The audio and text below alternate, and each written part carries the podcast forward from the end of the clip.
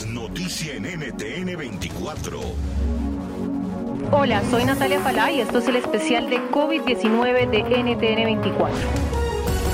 Y hoy hablamos del COVID-19 en bebés y niños. Tenga en cuenta que todos podemos contagiarnos, pero en niños particularmente la enfermedad no es tan grave como en las personas adultas. Cifras a nivel general han revelado que las hospitalizaciones para niños han sido mucho más bajas. La pregunta es por qué el virus los afecta de forma diferente. Aunque no hay una respuesta única y que sea lo suficientemente clara hasta el momento, algunos expertos señalan que debido a que existen otros coronavirus que se contagian en la comunidad y causan enfermedades como el resfriado común, y dado que por lo general los niños con frecuencia se resfrían, esto podría ayudarles a que tengan anticuerpos que les proporcionan mayor protección contra el COVID-19. Es posible que el sistema inmunitario de los niños interactúe con el virus de una manera diferente a la de los adultos. Otro punto a favor de los niños es que es poco probable que tengan una afección médica crónica ya existente, como por ejemplo enfermedades del corazón, presión alta o diabetes, enfermedades que suelen ser más comunes en los adultos. De todas maneras, tenga en cuenta los siguientes síntomas de llegarse a presentar en su hijo. Fiebre, goteo de la nariz, tos, fatiga, dolores musculares, vómito y diarrea. No duden en llamar a un médico si es el caso.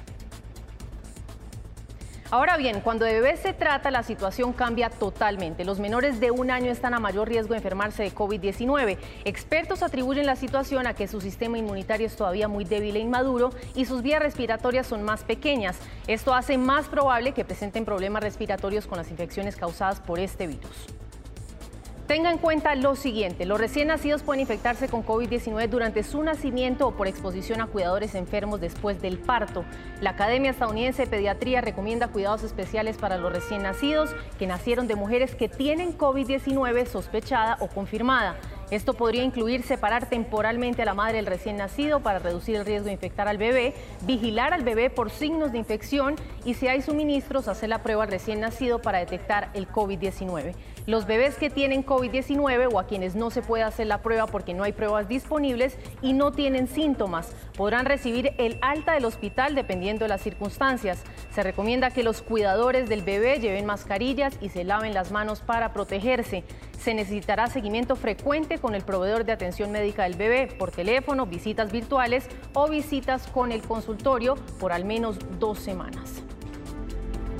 Y una pregunta que surge a raíz de todo esto es cómo podemos apoyar y preparar a nuestros hijos para una eventual prueba de COVID-19. Pues cuando los niños están preparados para hacerse un examen médico, se vuelven más cooperadores y dóciles, lo que crea una experiencia positiva de afrontamiento para ellos. La clínica Mayo en Estados Unidos ha hecho el siguiente video especialmente para niños de 4 años en adelante que les podría resultar útil a la hora de preparar su hijo para un test médico. Hola, soy Jennifer y soy especialista en vida infantil en Mayo Clinic. Mi trabajo es ayudar a los niños como tú a prepararse para los exámenes médicos. Quizás hayas oído que hay un virus por aquí que puede hacer que la gente se enferme. Un virus es un microbio y es tan pequeño que ni siquiera puedes verlo.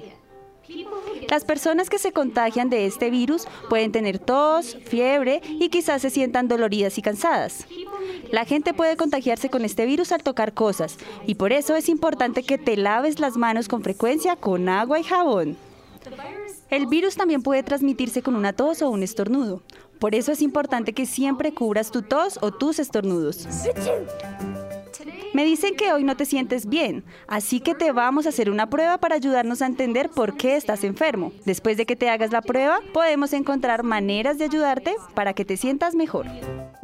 Cuando vayas a hacerte la prueba, el proveedor de atención médica llevará una clase especial de ropa de protección. Se ponen esta ropa para protegerte a ti y protegerse a ellos de los microbios. Van a llevar una máscara para cubrirse la boca y la nariz y un protector de plástico para los ojos. La cosa más importante que tú puedes hacer durante la prueba es sentarte perfectamente quieto, sin moverte como una estatua. Para ayudar a que no te muevas, uno de tus padres o un cuidador asegurará que estés quieto y tranquilo durante la prueba. El proveedor de atención médica necesita tocar la parte de adentro y atrás de tu nariz con un hisopo de algodón largo y fino. Para hacer esto necesitas levantar el mentón y entonces el proveedor de atención médica te pondrá el hisopo en la nariz por un momento para sacar una muestra.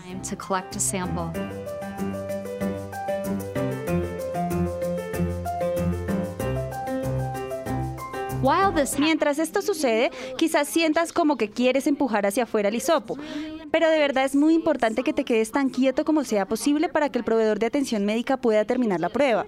Solo llevará unos segundos ponerte y sacarte el hisopo de la nariz. Algunos niños me han dicho que contar hasta tres o respirar profundamente los hace relajar antes de la prueba. Y algunos me dicen que les gusta tener en los brazos su animal de peluche favorito o su manta preferida.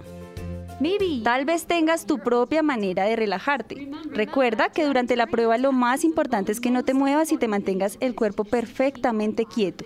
Quizás te afecte ver al proveedor de atención médica con la ropa diferente a la que lleva, pero recuerda que le importas a esa persona y que quiere ayudarte. Gracias por ayudarnos a descubrir que te sientes enfermo. NTN 24, el canal internacional de noticias con información de interés para los hispanos en el mundo.